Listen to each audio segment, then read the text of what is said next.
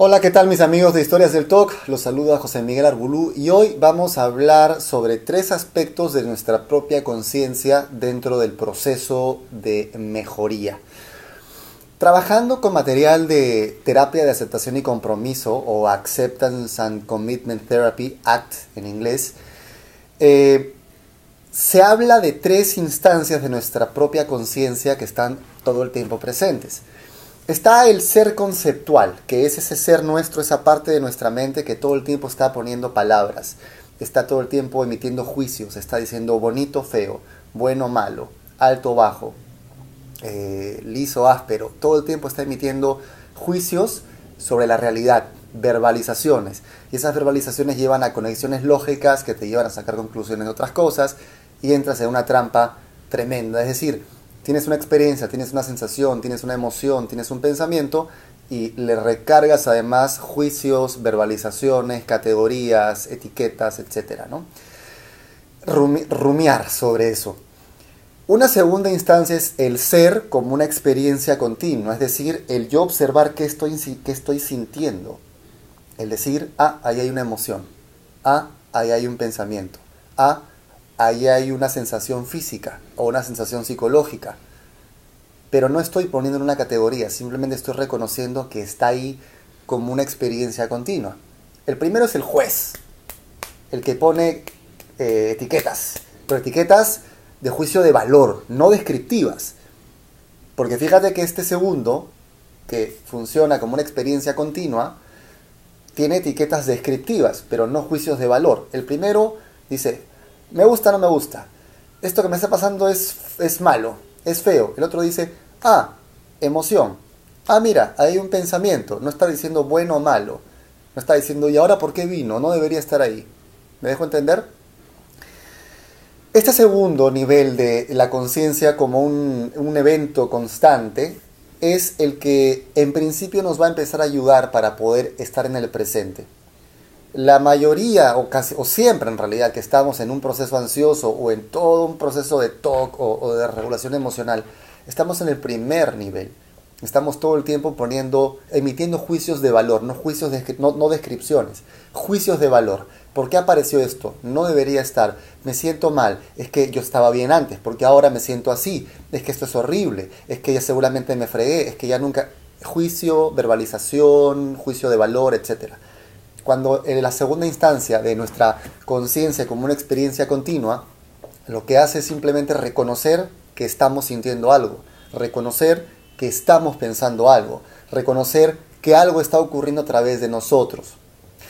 Y la tercera instancia es el ser como el yo observador, es decir, más allá de los juicios de valor, más allá de las descripciones, está esa, ese algo que observa todo y que está más allá de las etiquetas, los juicios y las descripciones. Está el gran observador.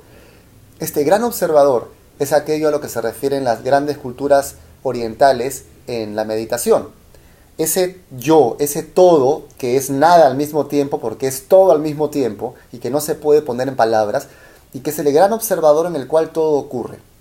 Es decir, si habláramos de un tablero de ajedrez, y las, eh, los juicios de valor son las piezas blancas y negras que se están moviendo eh, en la conciencia como una experiencia continua. Es el hecho de jugar, el observador es aquel que está viendo el juego. Es el tablero en sí, si lo quieres ver así.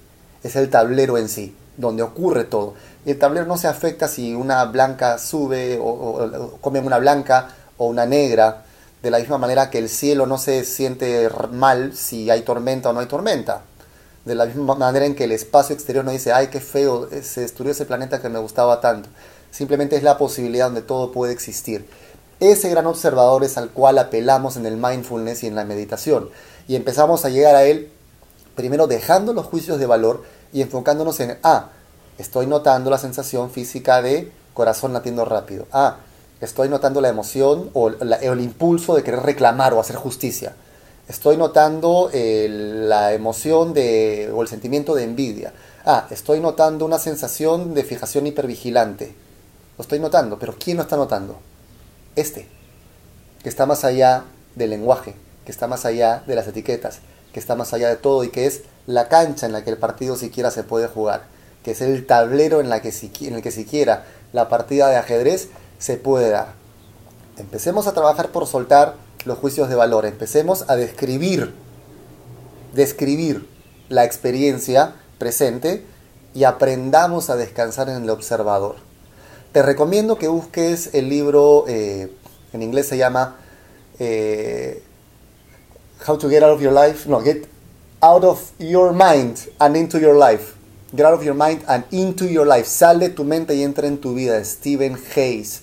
Es todo un manual de trabajo sobre terapia aceptación y compromiso que te va a servir muchísimo. Busca también información sobre mindfulness, sobre eh, conciencia plena. Y recuerda, el ser conceptual que pone etiquetas de valor a todo, el ser como experiencia continua, que describe lo que está ocurriendo sin emitir juicios de valor, y el ser como un observador, que es el gran ojo que mira todo y que está más allá de las categorías. Como siempre, pedirte dos cosas. Primero, que compartas este video con toda la gente a la que le pueda servir. Y segundo, que si te gustó este contenido, te suscribas al canal, eh, dale aquí abajo al botón suscribirse y haz clic en el botón de la campanita para que recibas una notificación cada vez que subo un video nuevo. Hasta la próxima.